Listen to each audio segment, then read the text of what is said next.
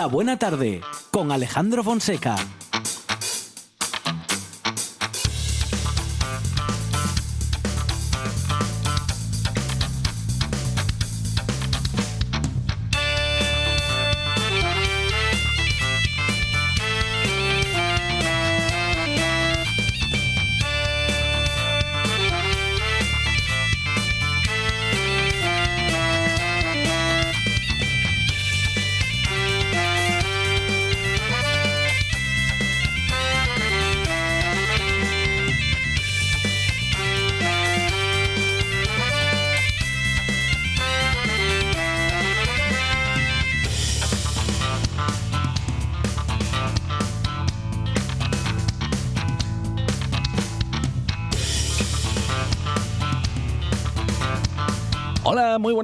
Tardes. Eh, apenas pasan unos minutos de las 4 de la tarde. Claro, por eso estamos en RPA y estamos en la buena tarde.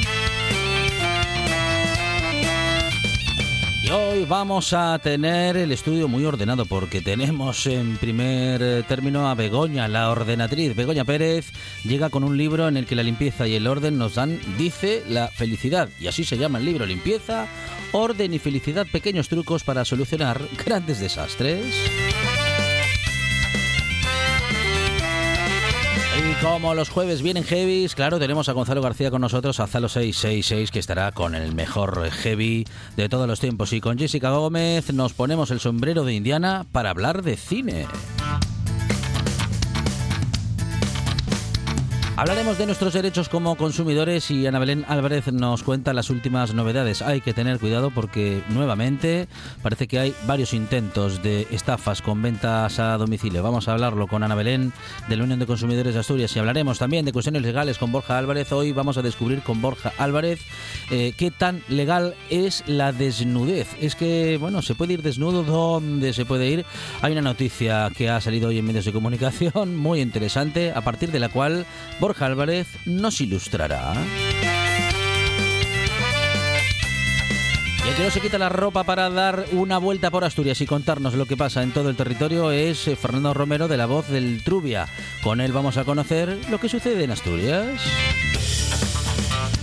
El último recorrido de la tarde lo haremos con Gonzalo Camblor, con el que vamos a conocer las curiosidades del día.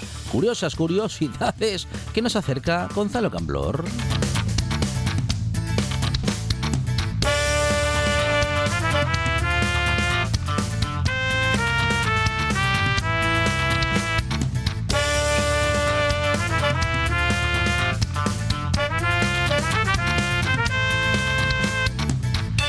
Todo ello porque tenemos en la producción a Sandra González.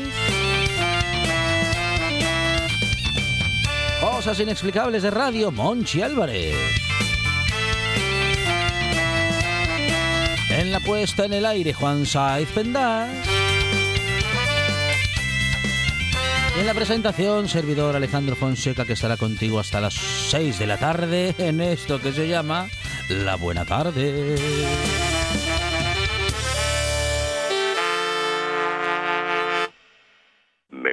La buena tarde.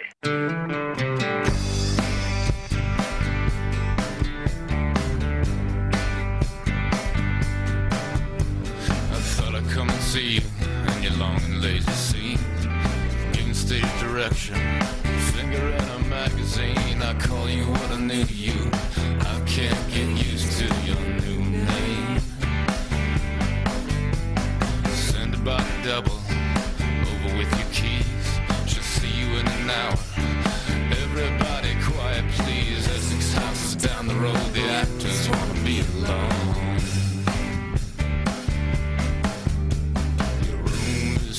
and soft as a jeweler's. Incidental music coming down the hall. Remember when I never had to wait for you at all? I wish my hands were yours as I lay your keys on a magazine. Take me to the warrior,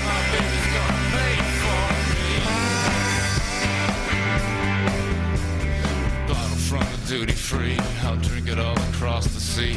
Lay me down in business class, headphones and a sleeping mask.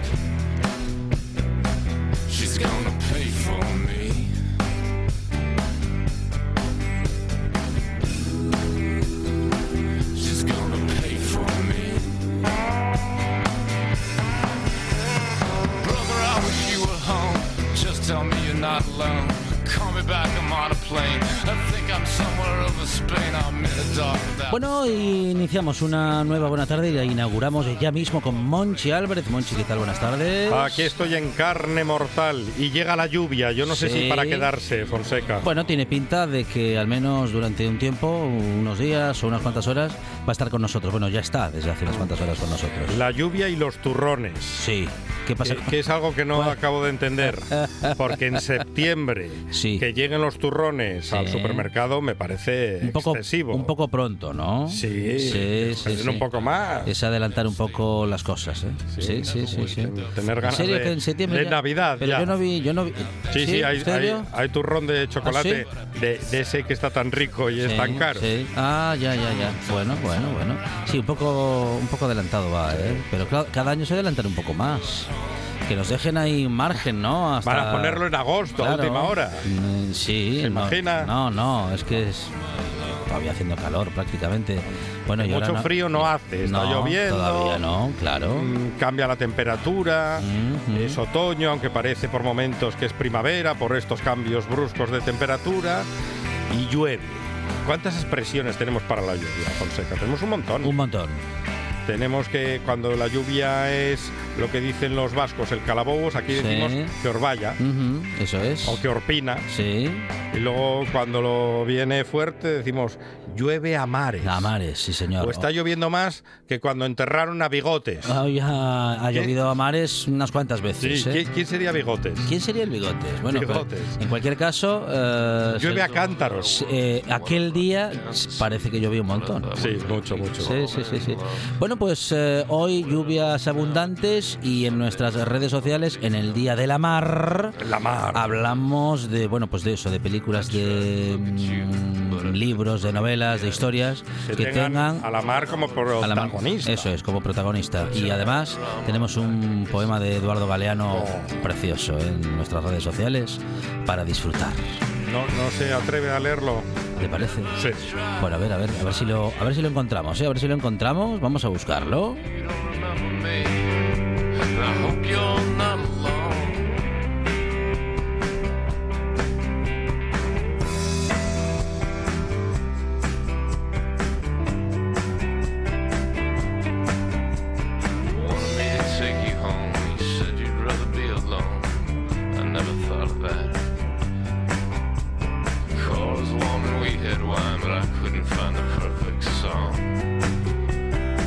Esto de Eduardo Galeano, algo así como Diego no conocía la mar. El padre, Santiago Kodadlov, lo llevó a descubrirla. Viajaron al sur. Ella, la mar, estaba más allá de los altos médanos esperando cuando el niño y su padre alcanzaron por fin aquellas cumbres de arena.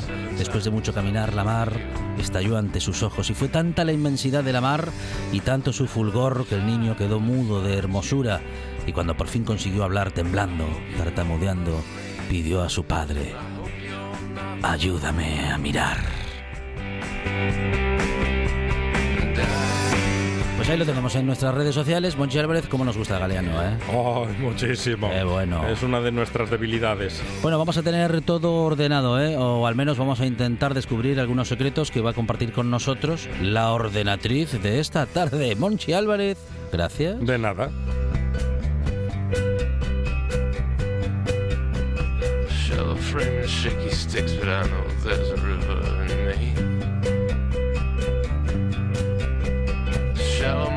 piano, tricks but I know there's a rhythm.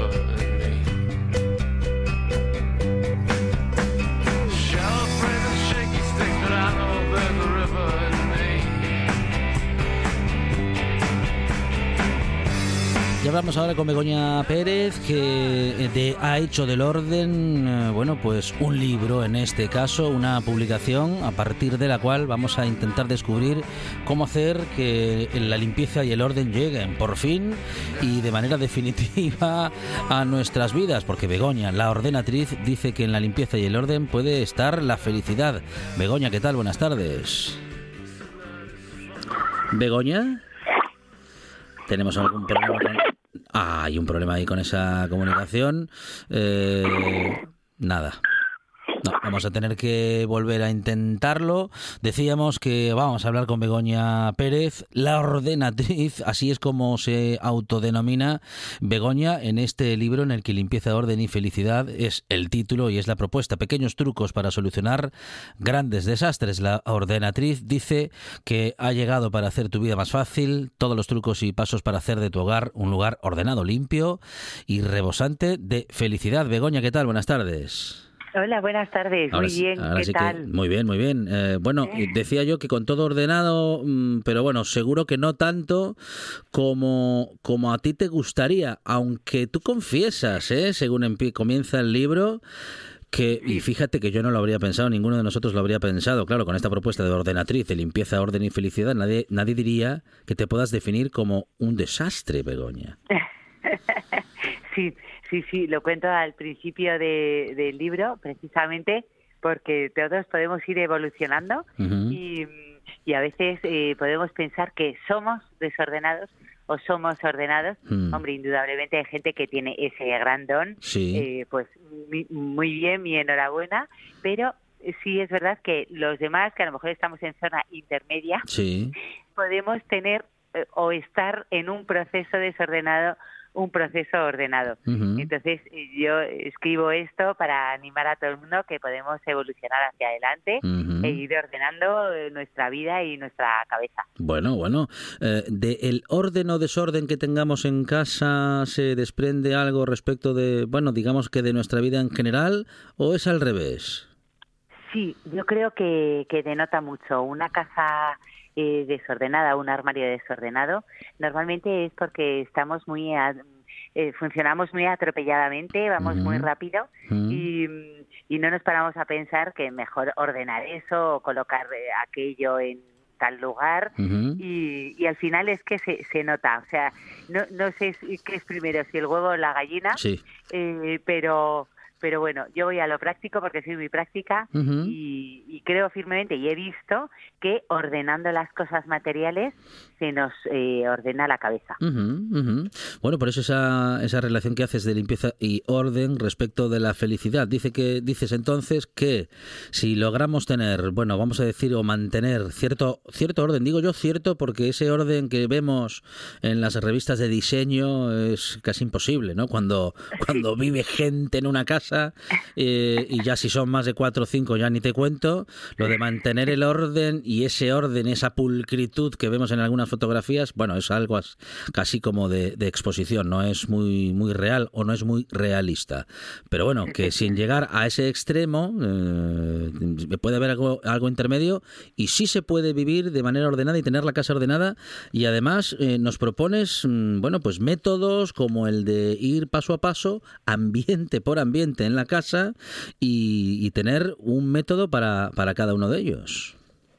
Claro, efectivamente, lo, eh, lo has dicho muy bien. En una casa donde estamos viviendo, en un trabajo donde estamos trabajando, Mm, necesitamos usar las cosas, eh, usarlas, disfrutarlas y ya está. Y indudablemente, bueno, pues por poner el, el hogar, eh, cuando uno usa las cosas las mancha, las mancha y las desordena. Sí. Entonces, por eso muchas veces digo, no, es que el orden tiene que estar a mi servicio, no yo esclava del orden, aunque indudablemente, eh, claro, la primera, el primer mandamiento del orden casi diría que es lo que se usa vuelve a su lugar. Pero bueno, esto, por ejemplo, se ve perfectamente en la cocina, ¿no? La Ujú. cocina, claro, yo me levanto, está recogida, limpia, empiezo con los desayunos, imagínate en mi casa con los que somos, los Mm. desayunos parece que por ahí ha pasado Atila directamente en caballo. Ujú, Y, bueno, pues muy bien, hemos desayunado, es lo que teníamos que hacer y luego todo tiene que volver a su sitio, a la vajilla si corresponde, o al fregadero y limpiarlo y guardarlo y, y ya está, pero no agobiarse, o sea, poco a poco, pero es verdad que tener ahí un poquito de, de constancia para poder mantener el orden. La falta de espacio contribuye a que sea muy difícil, ¿no, Begoña? Es decir, es más fácil tener ordenada, bueno, una casa, un piso con eh, cierta amplitud que una casa o un piso pequeñitos donde lo de guardar está muy reducido. También se puede en, en, en una casa, en un piso pequeño, con poco sitio donde guardar, tener orden. Sí, hombre, hay, hay pisos a lo mejor excesivamente pequeños, pero eh, yo me voy a la media y, mm, y, de, y mi conclusión cuando he ido a organizar y hablando con mucha gente, al final adaptamos eh, nuestra casa a nuestras cosas. Es así como el dinero, ¿no? El que tiene poco gasta poco, el que tiene mucho gasta mucho. Pues lo mismo, casi. Hombre, es una eh, generalización y nunca se acierta. Pero normalmente eh, aquí diría que más que falta de espacio, normalmente nos sobran cosas. Ajá, vale, cosas. vale, vale, Entonces vale. aquí, Sí. eh, eso, si hay abundancia de cosas, Hmm. es verdad que es difícil mantener el orden. Eso sí que es cierto. ¿Hay eh, manera humana de mantener ordenados los tuppers? ¿Hay manera de tener las tapas a mano y encontrar la tapa que corresponde con ese tupper? Sí, sí, sí, sí. Aquí lo que pasa es que es verdad que, que lo mismo, ¿no? Que igual que usamos una cosa y la vo- volvemos a guardar en su lugar, pues los tuppers igual. Hombre, hay ciertos trucos. Por ejemplo, toca eh, tener todos del mismo estilo. Eh, por ejemplo, si me gustan redondos, pues todos redondos. Vale. ¿Por qué? Porque como tendré grandes, pequeños, medianos, me van a caber y los voy a apilar mejor. Vale. Por ejemplo, no me gusta cerrar los tuppers. Me parece que cogen ahí un Cogen olor. olor- un olor, poco, sí, sí, sí. ¿no? Sí, un poco raruno y Mm, mm. no me gusta porque es alimento, eh, o sea, es donde voy a meter alimento y no Claro. me gusta. Entonces yo separo las tapas y, y luego muchas veces tienen colores o tiene o mismamente el tamaño y me hace identificar fácilmente. Y eso sí, eso sí que es muy fácil de, de mantener. Pero con el pequeño truco de del mismo estándar todo. Vale, vale, bien, bien. No, eh, Muy interesante también lo que decías hace un momento de que a lo mejor tenemos demasiadas cosas. Esto también es una tendencia, ¿no? No queremos tirar nada, queremos aprovecharlo todo y, Claro. y nos cuesta, nos cuesta desprendernos de cosas. Bueno, de tuppers y, y de algunos abrigos y de Sí. algunos zapatos. Sí, muchas veces, eh, por eso también lo digo, en el proceso de orden, eh, no, no pensamos que, que las cosas que tenemos, pues tenemos ahí una partecita de nuestro corazón, ¿no? Es, ay, es que me ha costado mucho dinero, ay, esto me lo regaló fulanito, hombre, con el cariño que le tengo, pues, eh, bueno, pues no, pues tenemos que pensar que esas cosas han tenido su uso, a lo mejor, y que todo es evolutivo. El orden es dinámico, es como la vida. Eh, no se necesita lo mismo a los 20 años que a los Ujú. 30 que a los 40, un soltero que un casado con hijos, o sea, mm, por eso digo muchas veces que el orden es personal. El orden es personal y es algo que tenemos que llevar, bueno, pues en nuestras vidas, en nuestro armario, primero en nuestro rincón de la casa, ¿no? Y luego ya en la casa en general. Eh, si vemos ordenado, tendemos a ordenar más. Eh, eh, lo, lo digo pensando, bueno, en esas casas que no están tan ordenadas y que, claro, luego será difícil que alguno de los miembros de esa familia eh, sea ordenado o quiera hacerlo, salvo que, como decías, haya venido al mundo así, que también hay gente de ese estilo. Hay gente así, totalmente. Yo creo que, que bueno, aquí estamos hablando a lo mejor de convivencia, ¿no? Pero que esto también lo notamos en el trabajo. No me digas, si ese, claro, no, no, no lo has elegido, ¿no? Ya, ya, sí, sí, viene sí. dado. Pero yo creo que el que es desordenado, cuando ve al de al lado cómo ordena y cómo es ordenado, se le va pegando poco a poco. Pero sobre todo lo mismo, cada uno necesita su proceso. Si esa persona desordenada vive bien y tranquila con su desorden, mientras no afecte a los demás, claramente, Ujú. mucho o demasiado, eh, pues, pues vive bien, oye, que siga viviendo así, o sea, no, si encuentra sus cosas, lo que pasa es que hay veces que yo, según he ido a, según qué trabajos Sí. o, o casas, me dicen, no, ahí, yo sé que ahí, en ese montón de papeles, eh, yo, yo lo encuentro y digo, muy bien, digo, pero como no lo tienes etiquetado y no lo tienes ubicado, dudo que lo encuentres a la primera, o sea, dudo que sepas que es el decimoquinto folio de debajo de toda esa mm, mogollón Maraña, de folios, ¿no? sí, sí, sí. Exacto, maraña. Bueno, pues limpieza, orden y felicidad es la propuesta de Begoña Pérez en el libro editado por Planeta Pequeños Trucos para solucionar grandes desastres. Begoña, muchísimas gracias y un saludo desde la buena Muchas tarde. gracias. Gracias. Gracias a vosotros, adiós. Estás escuchando, escuchando RPA, RPA, la radio autonómica de Asturias. La nuestra. 78 consejos. Dos horas de radio. Noticias. Historias. Cada tarde. De 6 a 8. Directo a Asturias. En RPA.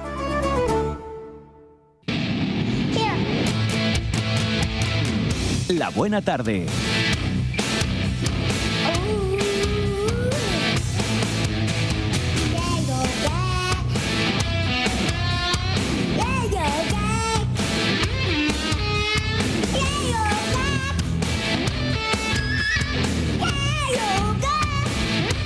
Los jueves vienen heavy, Monchi Álvarez. No me quiero perder la sesión de Heavy con Falo 666. Zalo, ¿qué tal? Buenas tardes. Muy bien, buenas tardes. Aquí estoy Bienvenido. encantado de repetir con vosotros. Muy bien, Zalo, hay que dejar todo ordenado hoy, ¿eh? que tenemos a Begoña Pérez atenta a que tengamos todo bien ordenadín. ¿Eres- ¿Cómo eres, cómo eres en casa, Zalo? ¿Eres ordenado? Intento ser ordenado, pero soy Sí. bastante desordenado, Vale, eh, sobre todo igual Con los más. tuppers, Sí. con los tuppers es imposible. Es imposible. ¿eh? Imposible Hombre, ser alguna, ordenado. alguna clave nos dio Begoña, ¿eh? Ya, pero- Comprar todos del mismo estilo. Nah, pero ni aún así. Pero pruebe primero. No, no, te lo digo yo, que el tupper siempre se pierde algo del tupper. Sí, sí, es verdad, es verdad. Sí, nunca Yo encontramos la tapa que intento, necesitamos. Lo intento y, Sí. y de vez en cuando hago un reseteo y empiezo Claro. a ordenar lo que está desordenado, pero Sí. me cuesta, me cuesta a veces. Y luego dura ordenado un día o dos. Eso es. Eh, a veces un poco más, pero es difícil, es difícil. Sí, sí. Pero bueno, vamos. pues eh, con el heavy metal estamos en esta buena tarde, Gonzalo, y al menos tres canciones. Sí, te he traído para abrir a unos clásicos del heavy metal, Judas Priest, Sí. que sonarán Oh, seguramente. bien. sí. Los he traído, bueno, una banda de Birmingham, donde también son Black Sabbath. De hecho, es un poco el relevo generacional de los propios Black Sabbath, los Judas Priest. En los primeros tiempos era un poco música un poco más parecida que lo que venían haciendo después los Judas. Unos Judas que siguen activos, siguen tocando. Eh, van a sacar nuevo disco enseguida y ya tienen una larga trayectoria, una discografía muy amplia de los 70 que empezaron con el rock and roll hasta el último que han sacado en 2018, el Firepower. Y uno de los emblemas del heavy metal. Cualquiera que escuchaba el heavy metal conozca poco, solamente le vendrá a la mente Iron Maiden, Judas Priest, Metallica, CDC, un puñado así de... de, de- de Scorpions. sí, sí. Y de Asturias, pues hay, por supuesto, Warcry, Avalanche, eh, en España Barón Rojo, Saratoga más modernos. Bueno, hay un sinfín de, de bandas por todo el planeta. El- Dio, tiene que traer algo de Dio. Dio, Dio, por supuesto, Dio, otro de los clasicazos que, que son emblema. Y he elegido para mm, seguir un poco con, con lo de poner algunas versiones de, de grupos realizando versiones de otros artistas. Hoy he elegido a los Judas Priest y a, a que hicieran una versión eh, para el disco Ram It Down del 88 que, que tributaron a, Chuck Berry con Johnny B. Good. Una canción de rock and roll muy clásica, de lo más importante del género rock. Y ellos lo pasaron por su filtro heavy metal, Ah, ¿no? qué por bueno. supuesto. Sí. Y salió como primer single del disco Ram It Down, un disco que iba a salir. eh, en principio su idea era sacar dos, un disco doble en el 86 que se iba a llamar Twin Turbos, los, los eh, turbos gemelos, y al final la compañía se negó y decidieron que fuera primero el turbo, un sonido más suave, que el- al ser doble iban a pretender que fuera un, digamos un disco más suave y otro más cañero y menos sintetizado, que aquella época se mucho de sintetizar las guitarras, como dicen también los Maiden con Somewhere in Time. Y entonces, pues eh, al final salieron por separado. 86 el Turbo y el Ram It Down que va a sonar con este Johnny B. Good en representación en ese disco en el 88. Y este era como el lado más cañero. Luego vino el Painkiller en el 90 que eh, fue un, paso más allá en esa dureza. Y este fue el último que grabó el batería de la época de los 80, Dave Holland, que tuvo un caso de acusos de abusos a, a un chaval que le da clases de batería y quedó acusado de, de culpable. Y ya falleció y bueno pues eh, es una cosa que, que veces sucede, en todos los en todos los parámetros en este caso en el rock también. Músicos salpicados por, por cosas a veces injustamente otras veces con con culpabilidad y bueno pues ahí están. Eh, ya el guitarrista mítico Gleb Tinton está bastante fastidiado de salud y están actuando en directo con las guitarras Andy Snip que también produce sus discos y Richie Falconer pero, pero de momento los podemos disfrutar. Los que no hayan visto Judas Priest pueden verlos en directo en una ocasión y, lo celebramos. Y os dejo ya sin más con este Johnny Big Good a manos de Judas Priest. Qué bueno.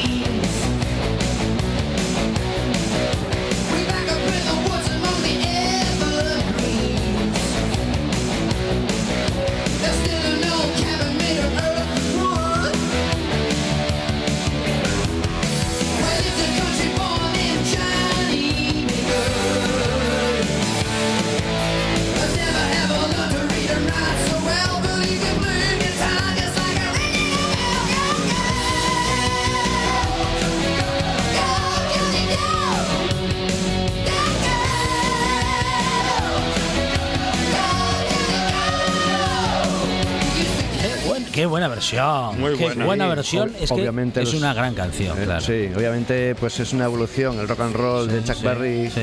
eh, data de los años 50 más o menos, ¿no? Y Judas Priest pues empezó en los 70 y, y esto graban en los 80. Entonces esa- ese paso del tiempo obviamente en los sonidos, en la evolución del rock pues también se nota, ¿no? Ya ACDC en los 70 mama mucho de Chuck Berry y, o sea, en toda, en toda su trayectoria, pero también esa evolución en apenas 20 años se nota, en que ACDC son más cañeros, pero sí, Sí, puedes sí. apreciar ahí la influencia de Chuck Berry, gente como Bob Dylan y gente así del rock and roll de los 50, que esa gente en su juventud pues escuchaba esa música. Y aquí este, este curioso tema versioneado más afilado, más eh, heavy metal, ¿no? Pero bueno, eh, a quien le gusta la clásica y esto es simplemente una versión que siempre va a buscar de cambios y cosas, giros que sean más personales, ¿no? Muy bien. Bueno, gran canción con una gran banda.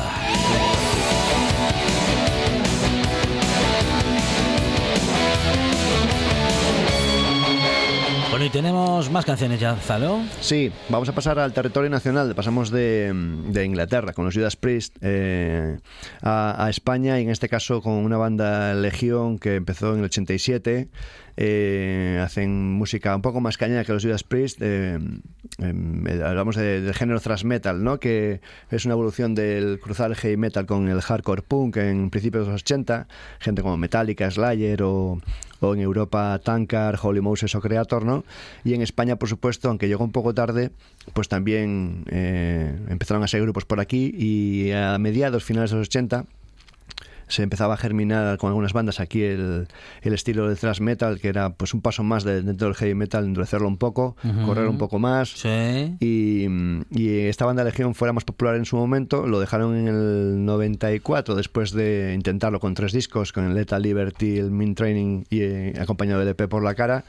Una banda que cantaba en inglés y que en ese primer disco tenía una versión, una canción en español, el Mili Caca, cuando la Mili todavía se, se hacía, ¿no? No sé si hicisteis la Mili vosotros dos. No, No, no, no, hicimos no. la peli. Yo tampoco. Entonces, en aquella época había una canción que era muy popular, por eso, porque muchos chavales no querían hacer servicio militar y, lo que suponía y tal. Y entonces hicieron una canción que tuvo mucho éxito, Mili- Milicaca.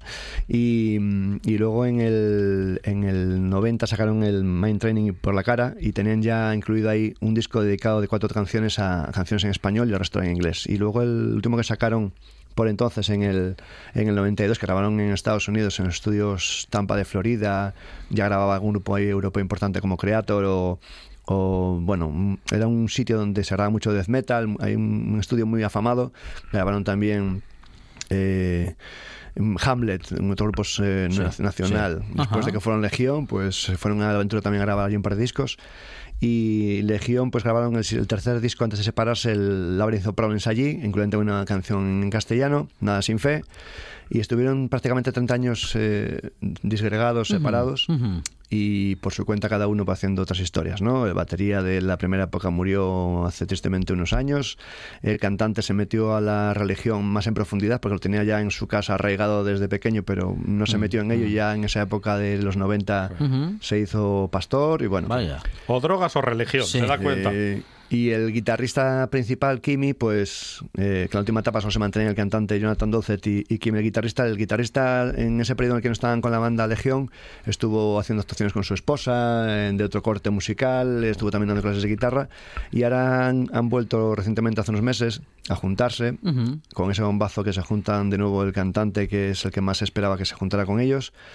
Hicieron alguna reunión puntual anteriormente, pero ahora se juntaron ya dos de los clásicos fundadores mm, de la primera época con otros dos componentes nuevos y han sacado un EP de cuatro canciones grabando tres viejas canciones, una de cada disco anterior que habían sacado y una versión que va a sonar ahora, el, el Level Gel, que es una adaptación con la letra del Rebel Yell de Billy Idol, que solamente conoce a Billy Idol, y ellos la tocan desde siempre en directos y ahora pues la han grabado en, un estudio para que la podáis escuchar en formato físico. A ver qué os parece.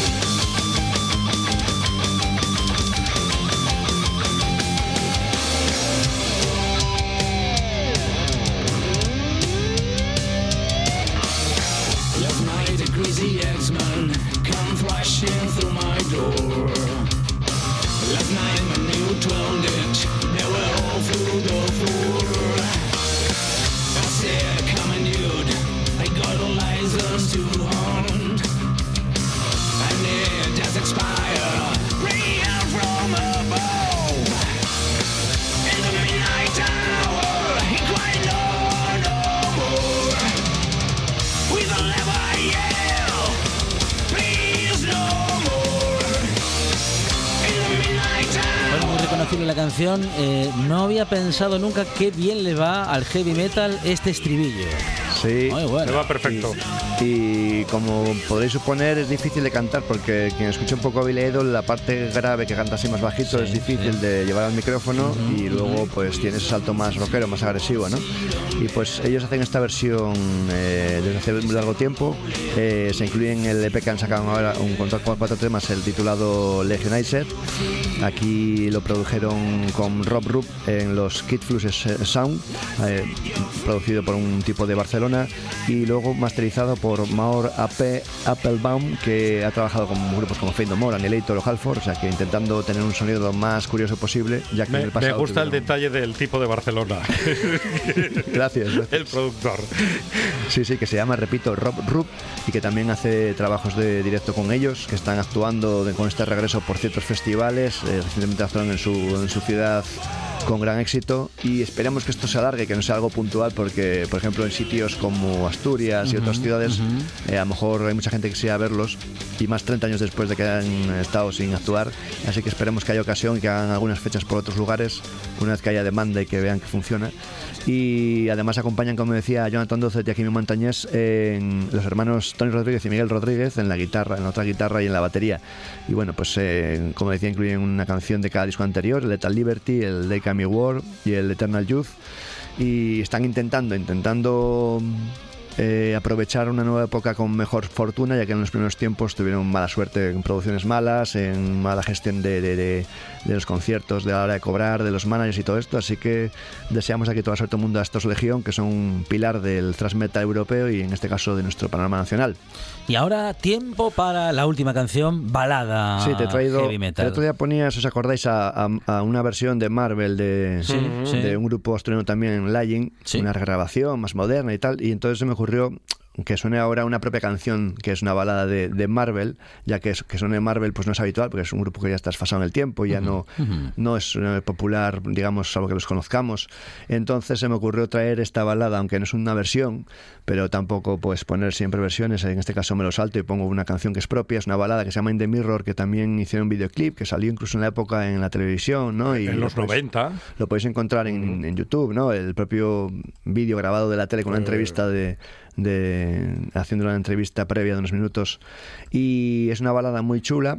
Eh, bueno, esto es Marvel que que ya hemos comentado en alguna ocasión, repetimos que son uno de Heavy los grupos avilesino. heavy metal de mucha calidad, avilesino, un poco a caballo entre el hard rock que se estilaba entonces en, en Estados Unidos y un heavy metal así europeo de la época. Podemos citar a Halloween, a Crimson Glory, no sé, hay un, un montón de grupos que podían parecerse, entre comillas. Y en la época pues había unas limitaciones ¿no? de, de producción en Asturias, de pronunciación del inglés en caso Sí, de Tony sí. Bustamante, el cantante, técnicamente los músicos, no es como ahora que tiene más posibilidades de encontrar instrumentos por un X dinero. Y bueno, voy a dejaros que suene ya la canción, la balada, que se incluye en ese único LP que salió, comentaré en CD reeditado en el 2012 y que podéis conseguir con esa reedición en CD también seis temas extras que son maquetas, difíciles de encontrar, muy difíciles de encontrar, así que el que tenga la cassette o el vinilo de época y no tenga el CD y ni siquiera sepa que existe, es una buena joya a conseguir, ¿no? Y que disfrutéis este In the Mirror, la balada de Marvel.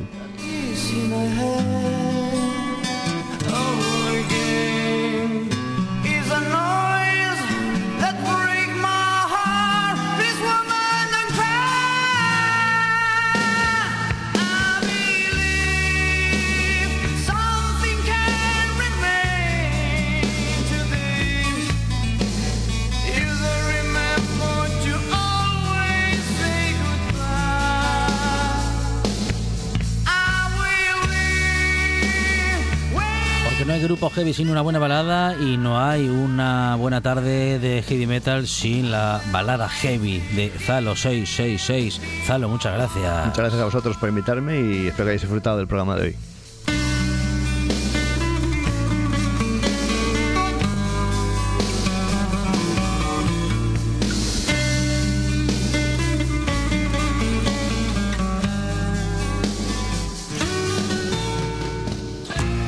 Programa de viajes, turismo, aventura e historia lleno de contenidos didácticos con los que aprender y divertirse.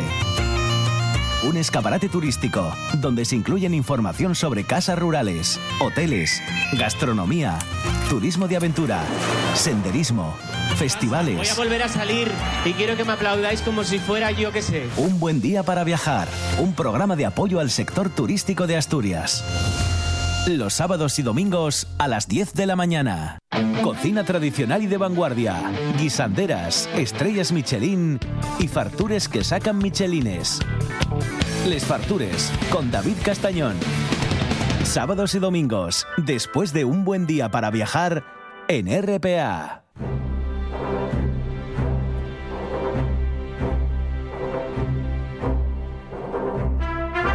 La buena tarde.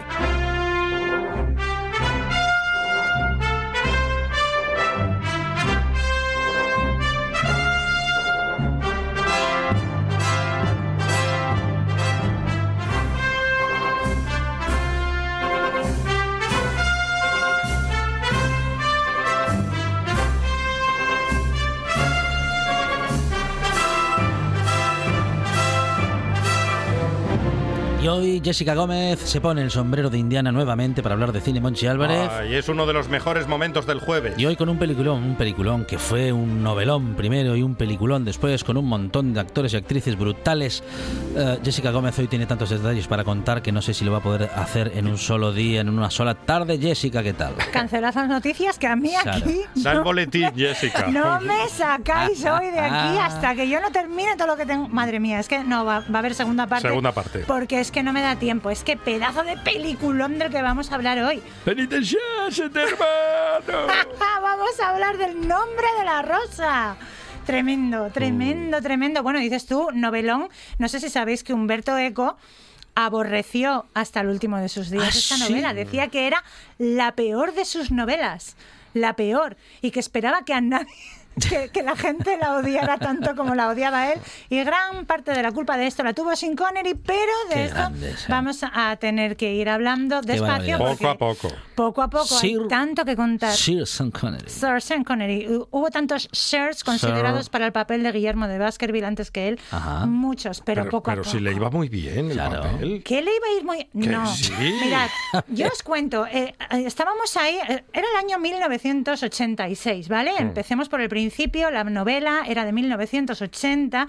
Y en el 86, Sin Connery estaba, aunque no os lo creáis, en un momento muy malo de su carrera. Porque hacía tres años de su última peli de James Bond. sí. Era muy mayor para seguir siendo James James, Bond, Bond. pero estaba demasiado encasillado para ser cualquier otra cosa. Y de hecho, Columbia Pictures, cuando finalmente Sin Connery fue elegido para el papel, dijo: Ahí os quedáis, yo no financio la película. To- Oh, no. O sea, tremendo. por qué? Porque era ¿Tanto Sin así? Connery, tanto así. O sea, fue gordísimo. De hecho, es que Sin, Con- Connery quería ese papel y lo pidió muchísimo. Y su agente estuvo cada dos meses llamando al director, a Jan Jackson Oath, para, para pedirle el papel para Connery y que no es, que no, que, Que no lo Y veían. bueno, bueno, bueno. Pero esto tenemos que ir poco a poco. Hmm. Yo os voy avisando, hoy vamos a hacer una introducción y la semana que viene nos metemos en salseo, Muy bien. porque si no aquí no nos da tiempo a todo. Entonces, lo primero que tengo que decir es que eh, el nombre de la rosa es para mí uno de los, una de las historias más magníficas que, que yo he disfrutado. ¿Por qué? Porque fue, para empezar, la primera película de la que yo pude decir aquello de me gustó más el libro. ¿Vale? Gracias. Yo el libro del nombre de la rosa me lo leí con 10 años. Mm, opa. Porque me lo dio mi hermano Sí, Juanjo, a sí. quien le mando un beso desde aquí y le dedico el programa de hoy. Muy como no Gracias, de Juanjo. otra Muy bien. Juanjo, muy Hola, bien. Caco. Caco es el del medio, que me acordé de su ¿Quién nombre. el dijo que otro no día. habías hecho cosas buenas por tu hermana en la vida? Vamos, a Claro ver, que ¿quién, sí. quién Un montón. Puso ese libro en mis manos Sí. y luego me puso la película porque, claro, yo ya de aquella ya me gustaba Christian Slater y dijo, mira, te voy a poner una película, pero Ah. primero te vas a leer el libro y ahí poco a poco. Entonces, pues es una, un título Es bueno, le el, tengo ca- mucho es bueno el camino porque es mejor siempre leer primero el libro. Lo que pasa es que la película suele mm, decep- mm, ser una decepción. La película decepcionó a muchos. Ojo, es, Sí. es buena adaptación, Claro, las es cosas están bien la hechas. peli. Es que es muy difícil. La peli decepciona a Claro. muchos, entre ellos a Humberto Eco, el que más. Ah. Normal. Ojo, pero, Pero bueno, si a Humberto Eco le había. mm, e- Él mismo se había decepcionado a sí mismo, según él, con la novela. Yo- pero yo creo que Humberto Eco le llegó a coger Sí, manía a su sí. novela precisamente a Ah. colación de, de la adaptación cinematográfica Ah, que vale. se hizo, aunque ahí por 2011 fue un poco ya más amable, pero bueno, ahí ya llegaremos. Lo primero de todo, vamos a, pre- a, a ver la pregunta primera, que yo no sé si os la habéis preguntado alguna vez, pero Mm. ¿Por qué el nombre de la rosa? ¿Por qué ese título? No se usan rosas para matar a nadie, aquí no salen rosas por ninguna parte. ¿Por qué se titula esta movida el nombre de la rosa? el ¿Lo nombre de sabéis? la rosa.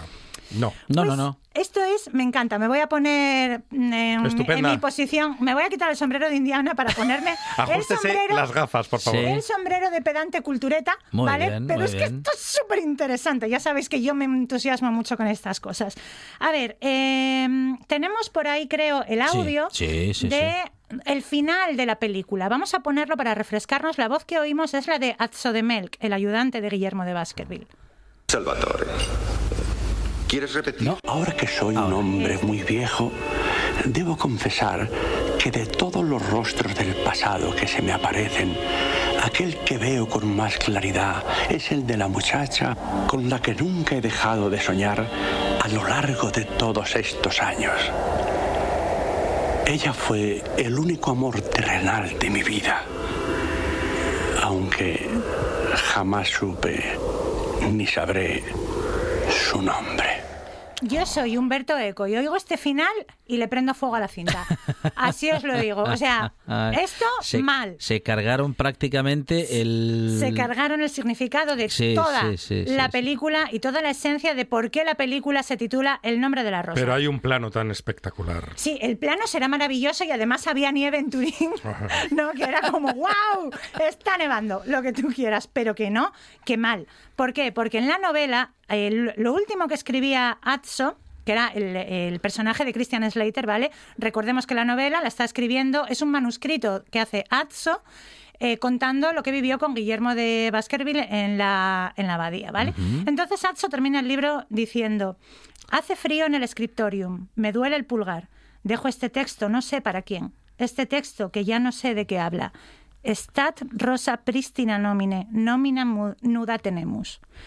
Termina con esos versos en latín que significan algo así como que de la rosa ya solo nos queda el nombre. Está extraída y además extraordinariamente hilada, por cierto, de un texto de un monje benedictino del siglo XII que se llamaba Bernardo Morliacense, en sus variaciones sobre el ubisunt, que es como se conoce coloquialmente, pues un tópico literario de la Edad Media que era muy utilizado, que bueno, mm, mm, trata la vida como solo un estado transitorio desde y hacia otro lugar, ¿no? Del ujú. ubisunt qui ante nos in hoc mundo fuere, donde están los que vivieron antes que nosotros.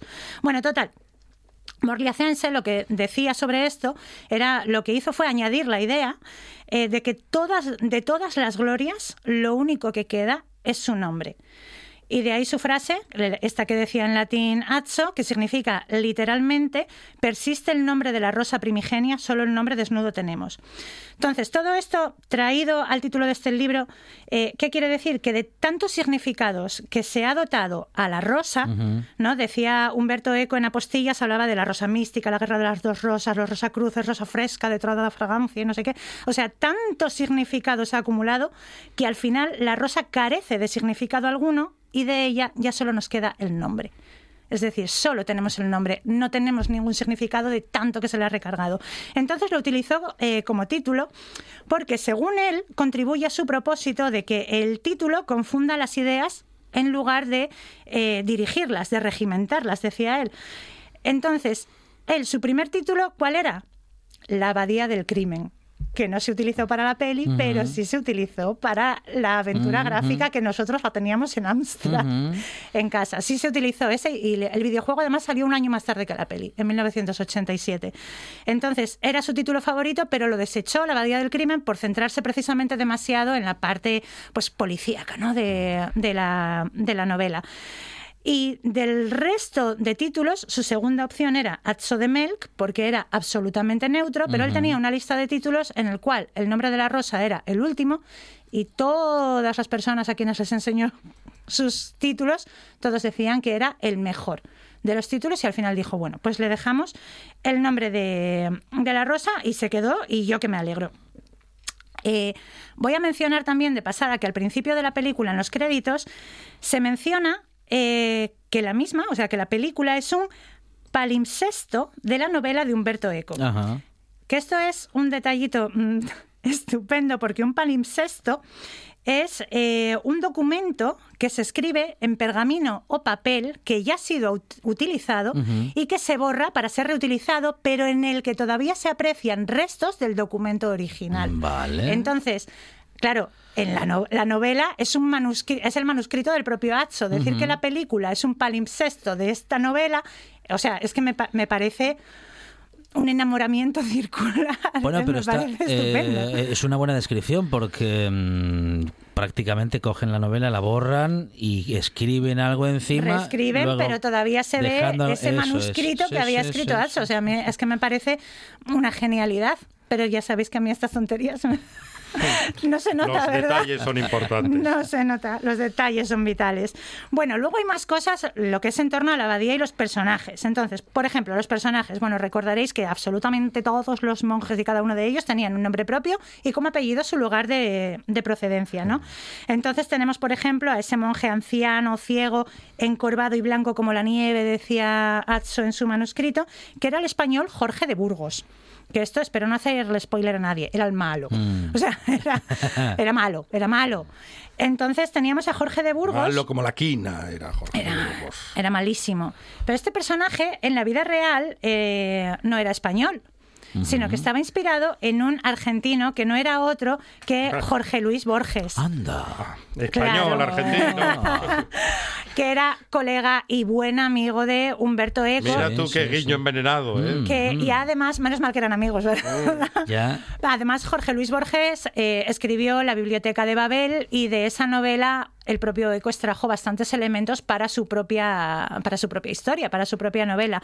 Y luego, por otro lado, tenemos al protagonista, que es Guillermo de Baskerville, que eh, en la novela se le presentaba como su altura era superior a la de un hombre normal y como era muy enjuto parecía aún más alto. Su mirada era aguda y penetrante, la nariz afilada y un poco aguileña infundía a su rostro una, una expresión vigilante. Tanto la descripción como el apellido son referencias a Arthur Conan Doyle. ¿Vale? Mm, eh, bueno, la descripción que hace de él a lo largo del- de la novela el propio Atso se Ujú. parece mucho, hace que se parezca mucho a Sherlock Holmes y además su apellido Baskerville tampoco es casualidad porque es una referencia al sabueso de los Baskerville, que es una de las novelas más famosas de, de Sherlock Holmes. Eh, pero también hay una cosa que es muy graciosa, que es que su nombre, Guillermo, William, es un guiño a William of Ockham, William de Ockham. ¿Os suena lo de la navaja de Ockham? Sí. Pues era de este señor. La navaja de Ockham es una teoría que dice que en igualdad de condiciones la explicación más simple suele ser la más probable. Pues eh, Guillermo de Ockham, que fue el, eh, el filósofo que postuló esta teoría, era también un fraile franciscano, igual que Guillermo de Baskerville. Lo que pasa es que eh, William de Ockham, Guillermo de Ockham, vivió en el siglo XIV, mientras que la novela está inspirada pues un poquito antes, creo. Pero bueno, eh, luego también en cuanto a la abadía, esto solo como un pequeño detalle, mm, decir que Atso escribe desde la abadía de Melk, en Austria, pero la historia se desarrolla en una abadía benedictina del sur de Italia. En la película se utilizaron para reproducirla dos escenarios distintos. Eh, los exteriores se filmaron en Italia, en la Sacra di, di San, di San Michel, en Turín, y luego los interiores y algunos de los exteriores, patios, claustros y demás, eh, lo hicieron en el monasterio Kloster Eberbach, que está cerca de Frankfurt, Alemania, y esto provocó un pequeño problemín. Ajá. que fue que estaban muy cerca del, bueno, relativamente cerca del aeropuerto y el sonido de los aviones les fastidió muchísimos de los diálogos Oh. y luego se vieron obligados a, pues la mayoría de ellos, volver a grabarlos y montarlos, Y hacer un doblaje, digamos, autodoblaje. autodoblajes y tal cual, montarlos Como, en, como hace Garci con todas las pelis. qué mal queda. Sí. montarlos en postproducción. que Garci esto- dobla todas las películas. ¿Ah, sí? Hace- ¿Pero sí, todos sí. los diálogos, Sí, absolutamente? Sí, Y queda fatal. Oye, Hace, sí, hace eso. ay, ay, ay. Sí, sí. No sabía que con todos. No sé si lo hizo en todas las pelis, rarezas. pero hay Es- es muchísimas películas de. Garci que mm, graba todos los diálogos, eh, como quien dice en off, y luego eh, hace el montaje de sobre la imagen. Bueno, increíble. Es un auto, ¿Qué necesidad? ¿Qué es que siempre rueda cerca de aeropuertos este hombre? ¿Qué, qué pasa? Pues será por, será por Prado, será por sitio para grabar. Bueno, total, eh, lo que viene siendo la producción de la película luego está llena de, de, de caos. Bueno, se tardó, el, el director tardó cinco años en hacer su película, desde que empezó a darle vueltas, a recorrer el mundo en busca de actores, y digo actores, no actrices, porque solo sale una mujer en toda la película, en busca de actores de diferentes nacionalidades que dieran el perfil para cada uno de los personajes. La verdad es que el director mimó mucho todos y cada uno de los detalles. Pero lo de la contratación de Sean Connery fue tremendo. O sea, hacía nada, pues es que acababa de estrenar Nunca digas nunca jamás, que es que fue la última película de James Bond, si no me equivoco, de, de Sean Connery, que es del 83, año en el que nació una servidora. Año fantástico. Eh, entonces, bueno, pues mira, te decía antes que mm, habían pensado en otros actores. Te cuento, pensaron en Michael Caine, en Ian McKellen. ah, ah, Michael Caine ah, habría estado Caine bien. estaba bien, ¿eh? Ahí Sí. Haga lo que sí. haga Michael Caine, Claro, claro. va a estar bien. Es que es, es que es imposible que esté mal ese hombre en ninguna Pero parte. Michael Caine dijo, dijo que habrá dicho que no.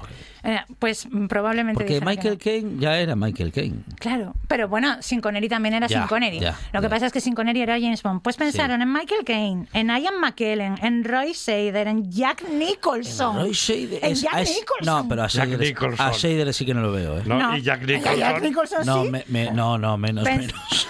Pensaron, hermano. pensaron en Paul Newman, en Marlon Brando, Ah, en. Donald Sutherland, que bueno, Sí, ahí, ahí. Donald Sutherland ahí sí, sí. No, mm, ya.